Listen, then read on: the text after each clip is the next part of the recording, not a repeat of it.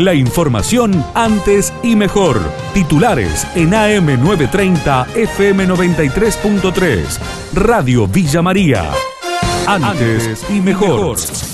Una familia resiste el desalojo en Villanueva, de acá no nos vamos a mover, dijo Hugo Romero, jefe de la familia compuesta por dos adultos y cinco menores que habló con el móvil de Radio Villa María. Ayer vino la ciencia social, está Marcela, mete pecho, porque acá, para no hablar bien, no, usted tiene que, ¿cómo voy a coro si hay cantidad de virus en coro? Si ya pasado, amigo, yo tengo un nene de, de dos años capacitado, tengo una nena que sabía la hospital hace un ratito, que dedicada, que capacita. Si ya pasa algo, ¿qué voy a hacer yo? Yo hace cinco meses que estoy acá, acá viene que me trae agua, que me trae verdura, mascarilla, todo, pero no hay ninguna solución. Ella me dijo que me iba a seleccionar para llevar para donde está como chico, pero no, no hasta ahora no vengo, lo único, la cinta social vanina, esa, tiene amenaza que iba a traer fiscalía. Yo he dicho, vos venís mañana todo lo que quieras, pero yo con mi hijo acá no me voy a mover, yo necesito una solución.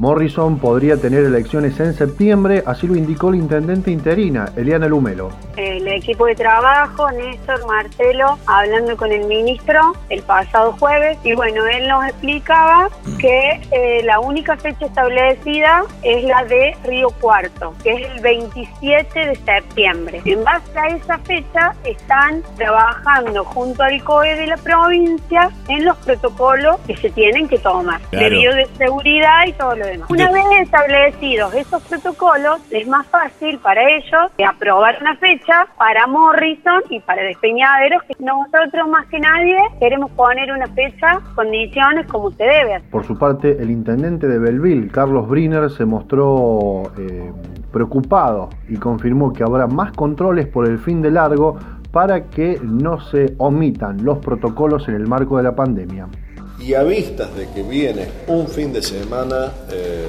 largo con un feriado puente, habiendo visto algunas conductas que tuvimos los belvillenses el fin de semana, nos prende una luz de alerta.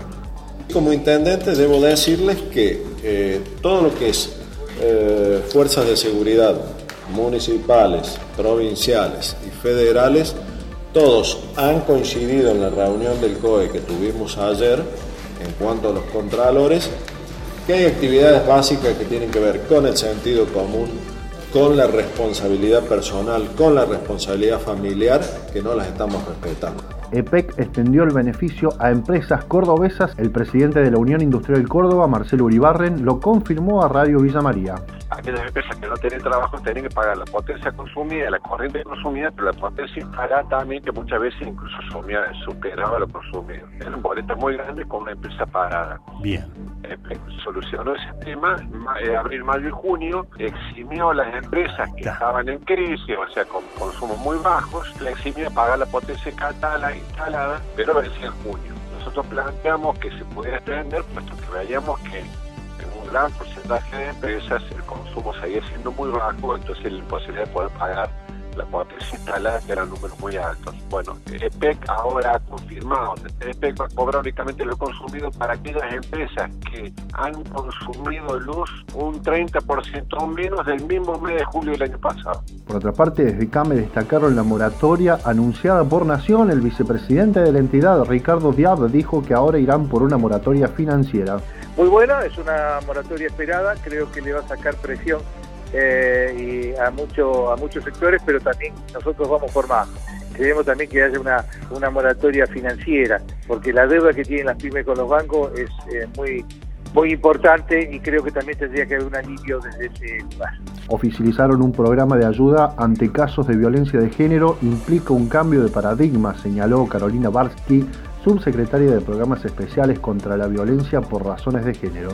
Algo muy importante es la ampliación presupuestaria. Se trata de un plan que está estipulado en 18 mil millones de pesos, que tiene un incremento enorme en relación a las partidas asignadas a políticas en relación con el plan anterior. Es un plan además que implica un cambio de paradigma sobre cómo se caracterizaba la mujer o las personas LGBTI más que fueron victimizadas o que se atraviesan una situación de violencia y en ese sentido lo importante es destacar que se modifica ese abordaje individual hacia uno integral. Y el integral implica no solamente resolver la situación concreta de una persona en situación de violencia, sino también crearle condiciones subjetivas y materiales para salir de ese escenario de la violencia. La información de Villa María y la región. AM930, FM93.3. Radio Villa María. Antes y mejor.